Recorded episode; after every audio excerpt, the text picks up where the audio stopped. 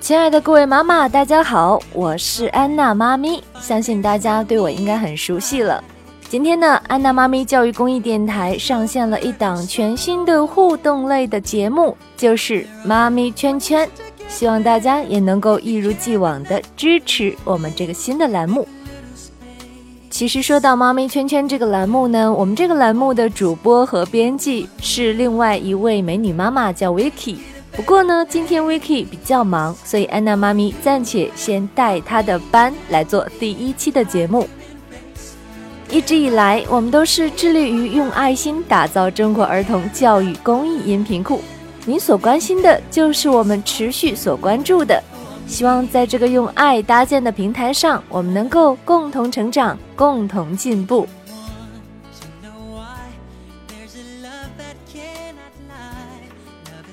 初为人母，我们的生活因为有了宝宝而变得绚烂多彩。人生最美妙的时光有孩子的陪伴，变得充实而富有激情。作为新时代的妈妈，我们更加懂得经营好自己，经营好家庭是多么的至关重要。这也是每个妈妈的神圣责任。欢迎你第一时间走进妈咪圈圈，和我们一起开启一段新的旅程。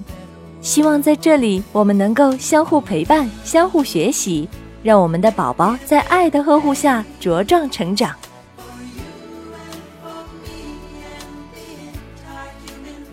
即便孩子的出生让我们的生活变得忙碌而慌乱，但是我们从未曾放弃过对生活的热爱和对未来的期盼，依然会乐此不疲地全情投入在各种角色当中。努力让积极、乐观、向上的生活态度如细雨般滴滴点点地沁入宝宝生活的每一个细节。我们摒弃传统的说教，让孩子感同身受地包裹在乐观积极的人生态度当中。这就是我们这个小圈子想要表达的含义。你愿意加入吗？妈咪圈圈，我是安娜妈咪，在这里。我们愿意和你一同分享你所热爱的阅读、美食、音乐、玩具、旅行、健康和所有一切与美好有关的事物。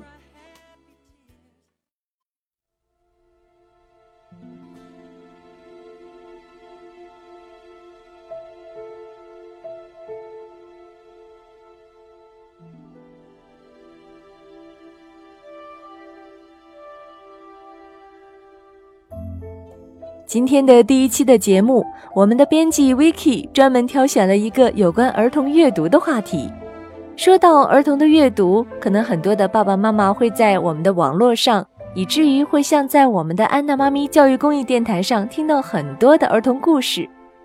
其实我们录制这样的一些故事，并不是让你远离孩子，并不是让你不去给孩子亲自讲故事，而是在你累的时候、比较疲倦的时候，帮帮你。也让孩子能够随时随地、没有任何限制的来听我们的儿童故事。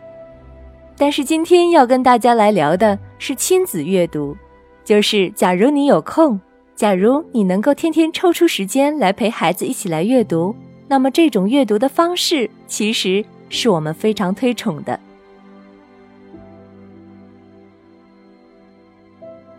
美国畅销儿童书作家劳拉在接受中国记者采访的时候说。小时候，我的父母每天晚上都读书给我听，正是从那时起，我爱上了读书。就劳拉而言，阅读改变了他的整个人生轨迹。从他的访谈当中，不难看出，他对父母陪伴读童书的经历记忆犹新，并且充满感恩。在某些国家里，睡前阅读是非常重要的亲子互动。一个英国的爸爸说：“给孩子读睡前故事。”是他每天最重要、不可推卸的工作。他有自己的公司，但是却没有因为公司的事情而间断陪伴孩子睡前阅读。另外一个爸爸，因为单位离家比较远，他每天都坚持早上班一个小时，就是为了早下班一个小时，能够赶得上给女儿读睡前故事。虽然每天只有不到一小时的时间，但是我想他慈爱的父亲形象。一定会和有趣的故事一起，深深地停留在孩子的记忆当中。陪伴孩子睡前阅读，还可以很好的改变他们迷恋于电视、游戏或者是网络。有调查表明，在孩子睡前给他们讲故事，或者让他们自己动手翻阅，可以让孩子更容易适应社会。从小就开始阅读的孩子，他们的语言技能也会相对发展较快，并且在日后的发展中。语言优势也较为明显。劳拉还有一个建议，就是在读书的问题上，家长其实可以强权一点。到了规定的时间，不管孩子是在看电视还是在玩电脑，都要让他马上停下来，然后全家每个人都拿一本书，坐在同一个房间里读上半个小时，或者互相交流，说说每个人最近都在读什么，有什么样的读书心得。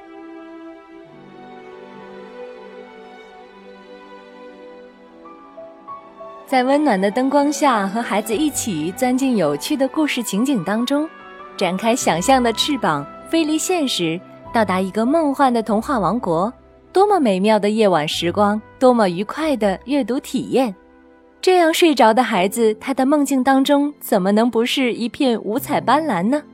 作为大人的我们，也会有片刻的忘却烦恼，折返回到美好的童年时光。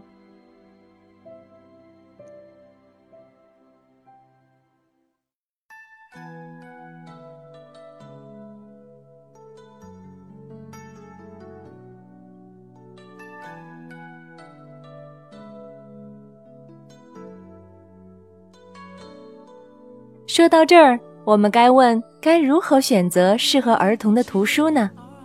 英国人的总结很简单，只有两三个字，那就是开心、不功利。他们不会刻意的去考虑这本书是不是益智，是不是寓教于乐，是不是蕴含着品德教育，是不是有助于培养良好行为等等。之前在一本书上看到过这样一段文字，让我们重新开始审视儿童阅读的意义。那就是童书的最大功能不是教育，而是引导，引导孩子热爱阅读，享受阅读。如果是以教育为目的，必然会影响到孩子享受阅读的过程，体会阅读的快乐。功利性强的读书只会让孩子远离读书。一到四岁是孩子习惯养成的初级阶段，也是亲子关系建立的关键时期。还有什么比和孩子一起对着书本捧腹大笑，和孩子一起模仿书本当中的人物更加温馨和值得怀念的呢？作为父母，给孩子一个快乐的童年记忆是我们的重要职责。为什么不把学习品德这些教育留给小学，留给未来？而在当下，给孩子的阅读减负，让孩子童年的记忆少些说教，多些轻松和愉悦。让教育轻松的姿态一直陪伴在孩子左右。更重要的是，这些开心和轻松的阅读体验将会温暖孩子的一生。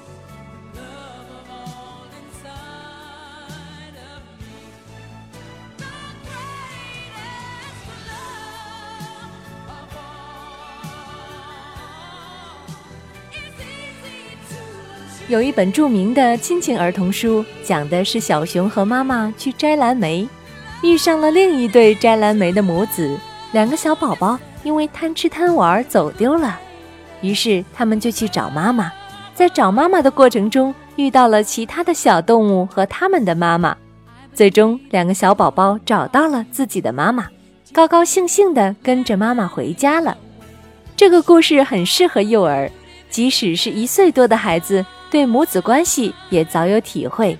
非常理解故事中小宝宝找妈妈的心情，而且也能够从故事当中知道，不管哪种动物，它们都是有妈妈的。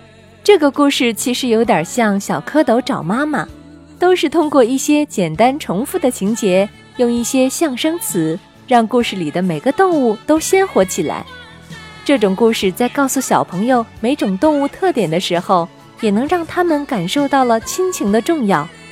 这样的故事结构安排很符合孩子的心理，也容易让他们理解。所以，当父母讲完小熊和小蝌蚪都找到妈妈后，他们也都会在甜蜜满足的微笑中慢慢睡去。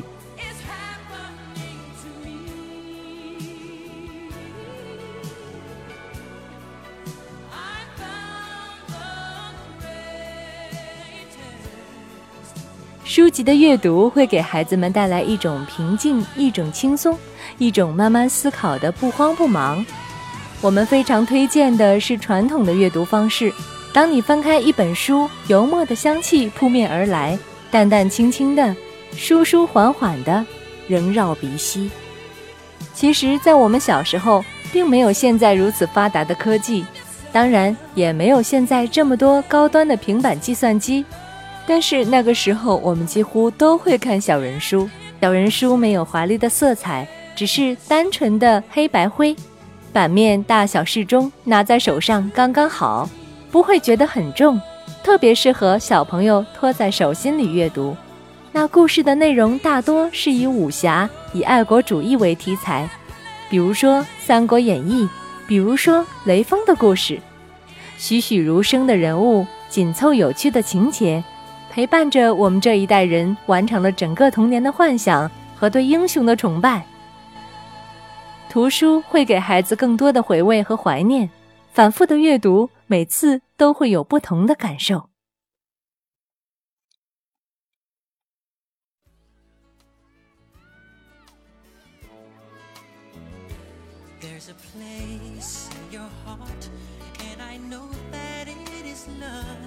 读书多了，容颜自然改变。许多时候，自己可能以为许多看过的书籍都成了过眼烟云，不复记忆。其实，他们仍在气质里，在谈吐上，在胸间的无涯。当然，也可能显露在生活和文字中。女人的气质是需要沉淀人生阅历和知识的。女人可以容许自己年华老去，但不容许自己谈吐无味。趁现在，让自己收获掌握幸福的能力。多年后，可以很有自信地说：“纵然时光回转，青春回转，我依然爱现在的我。”女人的生活当中更加需要读书来丰富，我觉得特别是妈妈，不该放弃追求美好、智慧和自信。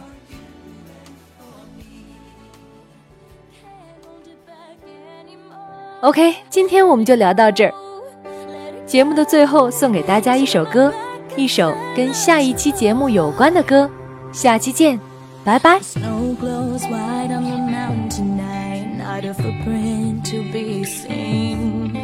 A kingdom of isolation, and it looks like I'm the queen.